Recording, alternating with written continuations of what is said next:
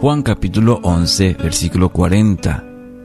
Jesús respondió, ¿no te dije que si crees, verás la gloria de Dios?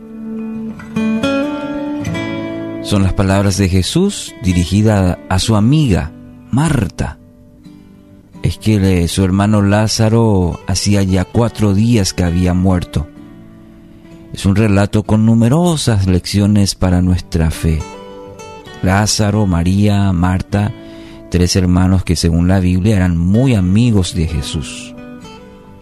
Cuando Lázaro estaba muy enfermo, mandaron a avisar a Jesús sobre la situación del amigo de Jesús, Lázaro. En este caso, la, la situación de su hermano. Debía haber sido un cuadro muy delicado para que eh, hayan hecho esto. Y Jesús se tardó dos días para venir al encuentro de, sus amigos. ¿Qué hacemos cuando Dios se tarda? Cuando nuestras oraciones no tienen una respuesta rápida, una respuesta al tiempo que nosotros queremos. Creemos que Dios se tarda demasiado. En Juan capítulo 11, versículo 4, fíjese, pero cuando Jesús oyó la noticia dijo, la enfermedad de Lázaro no acabará en muerte. Al contrario, sucedió para la gloria de Dios a fin de que el Hijo de Dios reciba gloria como resultado. Nos demuestra o denota esto que Dios está al tanto de todos los detalles de, de la vida. Él está atento a cada oración, pero su respuesta es muy diferente a nuestros requerimientos. La respuesta muchas veces es diferente a nuestros requerimientos. Y entonces debemos estar seguros que, según este pasaje, según este relato, Él obrará siempre para su gloria siempre, usted tiene que tener la plena certeza de esto, que siempre va a obrar para gloria de Dios. Se lo dijo a Marta. Ahí sí, llegó tarde, pero cuando llegó a casa y ya encontró a su amigo muerto, su gran amigo Lázaro, se lo dijo a Marta. Lo que para nosotros puede significar el fin, lo imposible, ya no hay respuesta se acabó. Ahí aparece Cristo para mostrar su gloria, para mostrarnos, para mostrarnos, como decíamos anteriormente, el Dios de lo imposible. En el versículo 26 del capítulo 11 de Juan, todo el que vive en mí y cree en mí jamás morirá. ¿Lo crees, Marta? Imagínese esa, esa escena la, la confronta. Me imagino que en varias conversaciones, en varias visitas que Jesús tuvo en la casa de sus amigos, hablaron sobre, sobre la fe. Y esta vez es el examen, la práctica de Marta y le dice, todo el que vive en mí y cree en mí jamás morirá. ¿Lo crees? Sí, Señor, le dijo Marta.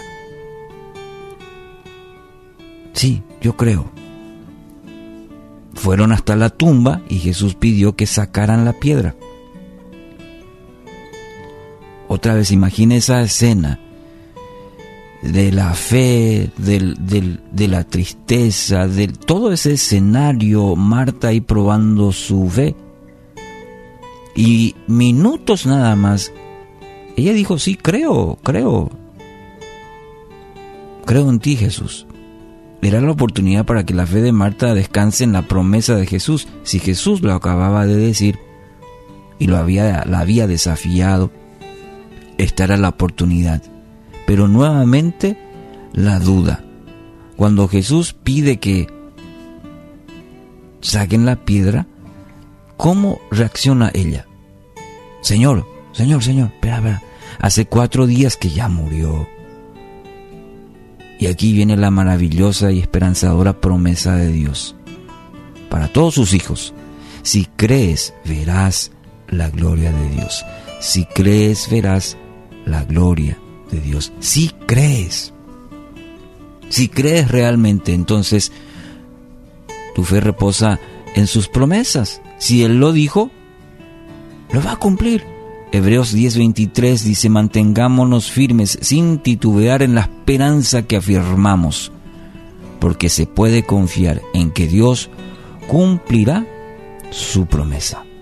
Se puede confiar en que Dios cumplirá su promesa. La promesa de Él, los planes de Él, el propósito suyo para tu vida y para la mía. Entonces, vemos que aquí Marta fue confrontada en situaciones en donde la puso a prueba. Le, puso la hoja de examen a Marta y reprobó.